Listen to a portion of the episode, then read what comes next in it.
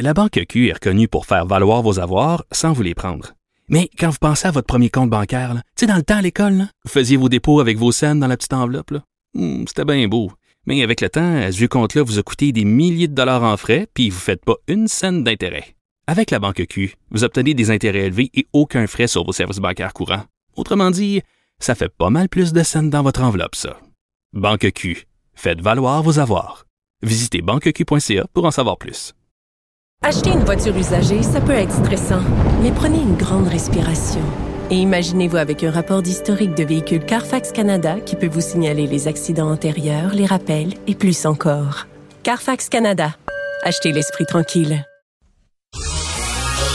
Nicole Gibaud. Une chronique judiciaire. Madame la On juge. s'objecte ou on s'objecte pas? C'est ça le droit criminel. La rencontre. Gibaud du Trisac.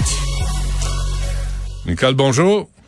Bonjour Benoît. Bon, euh, là, est-ce que toi, la publicité, ça ça te touche ou tu, tu passes à côté, tu fermes les yeux, ça te dérange pas? Ben, il y a des fois que je... Moi, quand c'est il y a de l'humour, j'aime vraiment ça. Euh... Mais à part de ça, souvent, euh, je le mets sur pause si je pense plus. Dis pas ça. Dis pas ça, là. Oui, oui, on regarde la publicité attentivement. Oui, Oui, oui. oui, oui, Puis, dès qu'on en voit une, on va acheter le produit. Non, mais sérieusement, est-ce que tu penses que j'étais pour répondre euh, quelque Euh, chose de pas euh, honnête? Pas Non. du tout. Ben non, je Bon, le sais bien. voilà. Alors, le jury est séquestré au procès d'Éric Rondeau. Qu'est-ce qu'il a fait, lui? Oui, bon, regarde, Éric Rondeau, c'est lui qui est accusé, puis on fait toujours le parallèle, puis on va en parler. Là. On fait toujours le parallèle avec la dame au canard en 2010, condamnée en 2014 sur l'autoroute 30. Lui, c'est sur... Euh, Excuse-moi, euh, je veux juste finisses, Nicole, parce que la dame au canard sur l'autoroute 30 s'est arrêtée pour laisser passer les canards, puis c'était un monsieur en motocyclette avec sa fille, je me trompe pas? Tout à fait, t'as tout à fait raison, sa fille, et, et effectivement, puis sa femme suivait dans un véhicule. Elle a pu l'éviter, mais pas malheureusement pas son mari et sa fille. Et oui, ils sont décédés sur une euh, sur l'autoroute 30. Lui ici, il est euh, évidemment ils sont accusés de deux choses différentes. Lui est accusé de conduite dangereuse. Euh, puis il y, a- une petite petite différence là. euh, avec euh, ben, une petite petite différence importante en droit avec la négligence criminelle causant la mort. Ici, Éric Rondeau, qui est accusé de conduite dangereuse, ben il se promenait sur il tirait une grande CRS 150, là, il tirait une longue longue remorque pour les pontons, le très mince là. Pardon. Et il a vu devant lui euh, il n'y avait rien, il n'y avait pas de personne qui, qui circulait ni devant ni derrière au moment où il a constaté qu'il y avait une mère avec six bébés canards qui traversaient. Alors il a ralenti, mais ralenti, mais ralenti. Presque à 10 kilomètres, il circulait. Euh, c'est- ça les événements parce que j'ai relu le contexte et les faits là. Euh, et il a vu euh, cette mère-là traverser, puis là, ben évidemment, il voulait pas les écraser, mais c'était correct, il a arrêté dans sa voie à ce moment-là. Pour une raison qui a de la misère à lui-même à expliquer parce qu'il était bloqué, il dit que la courbe, évidemment, il l'a piégé là, dans les circonstances. Quand il a eu, ça- ça- il a vu la mère canard qui était rendue de l'autre côté, puis probablement presque tous les les bébés canards, euh, il, euh, il en restait peut-être un. Il s'est tassé vers la ligne médiane, mais là, tout ce qu'il avait dans la tête, c'est de mettre, puis il les avait mis d'ailleurs, c'est, euh, euh, c'est, euh, voyons, c'est lumière d'urgence Mhm. pour éviter que les gens rentrent parce que c'est, c'est, c'est solide, là, une remorque de métal comme ça pour un ponton. Mais les, tu sais, ils voyaient que c'était très dangereux comme situation. OK. Mais là, malheureusement, quelque chose s'est passé dans un mouvement, puis il comprend pas pourquoi, qu'en se tassant, il s'est rendu de l'autre côté de la ligne médiane, double, de- une ligne là qu'il pouvait pas traverser. Ça, ça a été soulevé au procès. Ça a été soulevé même hier en question. Euh, parce que le jury délibère, et c'est pour ça qu'on peut en parler aujourd'hui. Le jury délibère, il est séquestré, il entend rien, il peut pas écouter la radio, il peut pas lire les journaux, il peut pas rien faire. Fait qu'on peut per- se permettre de parler de cette cause-là, puis de se sentir très, très à l'aise, pas de de pas influencer ce jury-là. Alors, il est traversé de l'autre côté, puis vraiment en regardant toujours en arrière, la courbe l'aurait piégé, il allait pas vite. Il y a plusieurs choses, mais évidemment, le motocycliste qui arrivait très vite selon les circonstances, euh, même si c'était un habitué de la moto qui avait pris des cours, c'était un individu prudent, on en a fait la preuve normalement, il circulait dans une courbe très marquée qui, normalement, on aurait dû aller à 70 si ma lecture est bonne des faits, kilomètres maximum aurait dépassé avant cette courbe-là là, à 115, 120. Fait qu'on ne sait pas à quelle vitesse. Il... Mais, tu sais, les gens vont dire, mais c'est épouvantable, on ne fait pas le procès du motocycliste. Pauvre motocycliste. c'est vrai, là. Il est décédé par une manœuvre mais là, on va voir si un criminel. Là, euh, non, mais euh, excuse-moi, Nicole, excuse-moi, avec tout le respect, là, tu sais, le, le, le, jeune est mort, tout respect, mais encore une fois, encore une fois, on parle de la vitesse. Là, tu es dans une courbe. Tu pas censé accélérer dans une courbe. Quand mais là, la détermination de la courbe, de, de, de, la vitesse du motocycliste dans la courbe, je pense qu'on peut peut-être l'estimer. Euh, oui, peut-être qu'on peut dire qu'il allait trop vite, et ça a été soulevé par la défense. Et oui, tu as raison, mais il y en a que ça insurge. Puis à cause de la conséquence qui est la mort. Sauf que en matière criminelle, il y a des conséquences très graves, puis je dis pas qu'il ne sera pas condamné, là, parce que c'est un jury, on verra comment ils vont décider, mais on ne saura jamais pourquoi. Mais dans les directives que j'ai vues du juge, c'est assez clair que c'est vraiment l'ensemble de la preuve, toute la preuve, incluant, oui, la vitesse, mais c'est pas un facteur qu'il devait prendre individuellement en considération la vitesse du motocyclette, euh, l'endroit, juste les, les, canards, puis les ci, puis les ça. C'est l'ensemble de tout ça. Euh, parce qu'il n'y a pas d'intention, là. C'est pas là-dedans, on prouve pas une intention criminelle comme dans beaucoup, beaucoup Non, c'est ça. C'est comment j'appellerais ça, moi, moi je, puis ça n'a rien à voir avec euh, le, le code, le code criminel, mais le destin.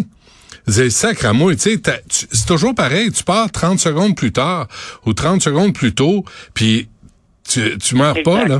Tu sais, c'est, c'est la synchronicité des, des événements.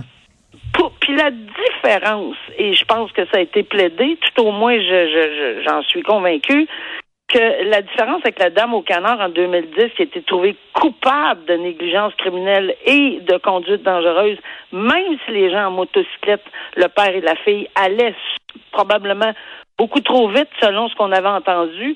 Euh, mais c'est parce qu'elle était, était sur une autoroute. Elle arrête dans la mhm. voie de gauche. Elle descend de son véhicule. Elle pose des gestes qui, selon l'ensemble de la preuve, c'était hors de, de, de, raison.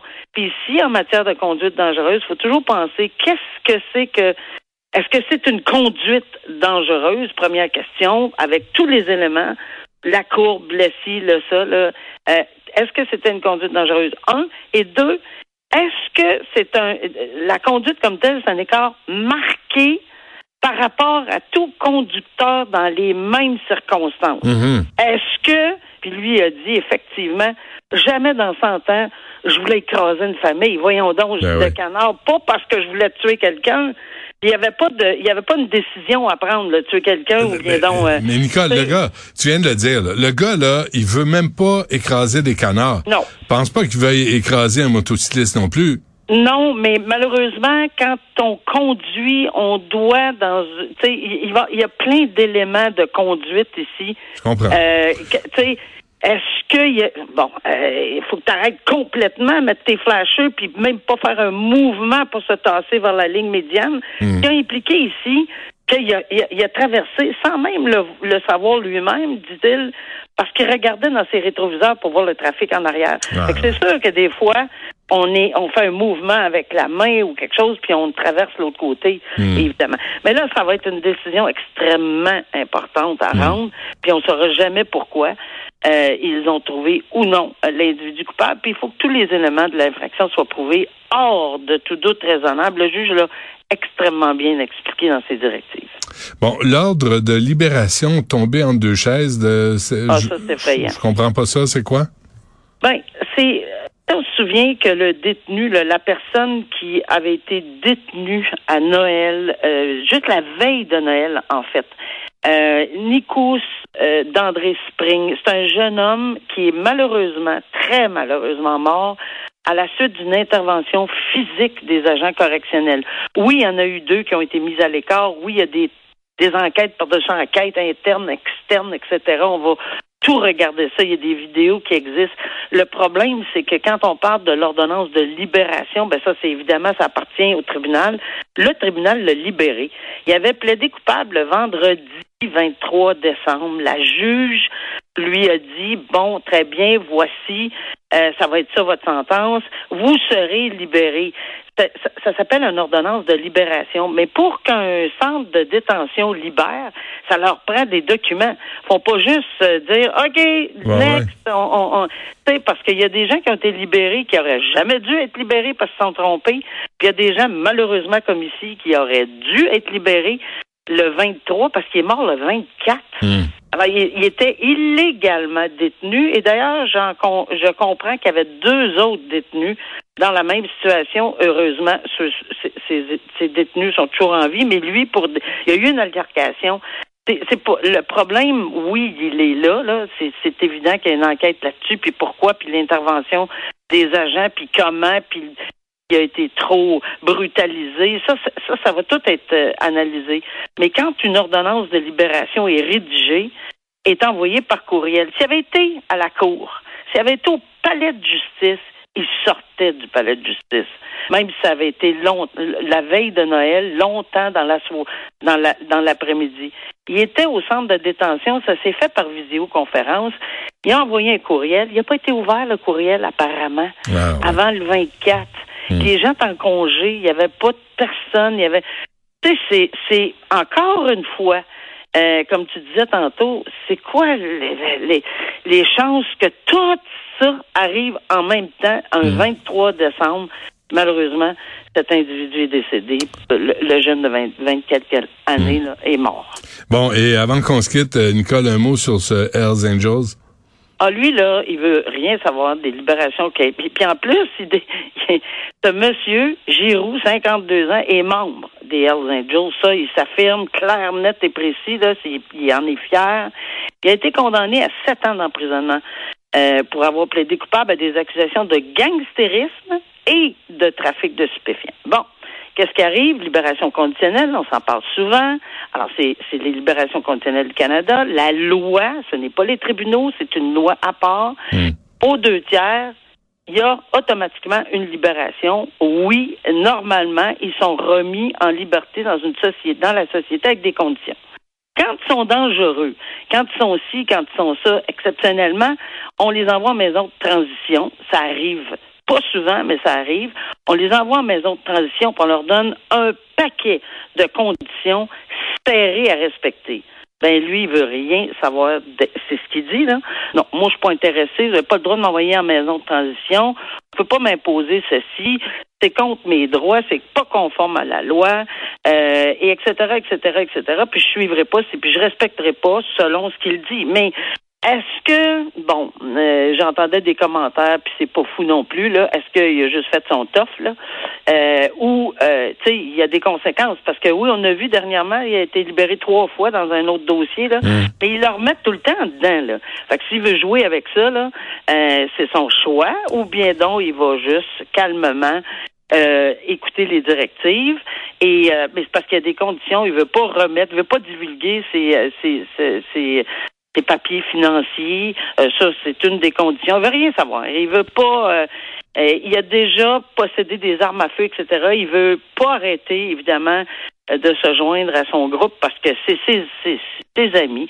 C'est un individu qui a quand même 14 manquements en trois ans là, en milieu carcéral, mais il veut pas. Mais tu sais, bon, regarde, on verra. on va peut-être en parler puis ils vont le retourner en dedans la semaine prochaine. Ah, ben, on va on va suivre ça euh, rapidement avant qu'on se quitte. Nicole, on vient, ça vient de tomber. Simon Houle, la cour d'appel le condamne à un an de prison. Ah? Euh, celui qui avait euh, agressé sexuellement une amie, ben finalement il s'en va tout, du tout. Merci de l'information. Puis en même temps, oui, on m'envoie la décision. Là, je, vais l'ouvrir dans deux secondes. On vient de me l'envoyer. Mais effectivement, je suis pas surprise du tout. J'allais lire ça. On s'en parle demain. Certainement. Certainement. Nicole, bonjour. Merci. Bonjour. À demain. À demain. Bye.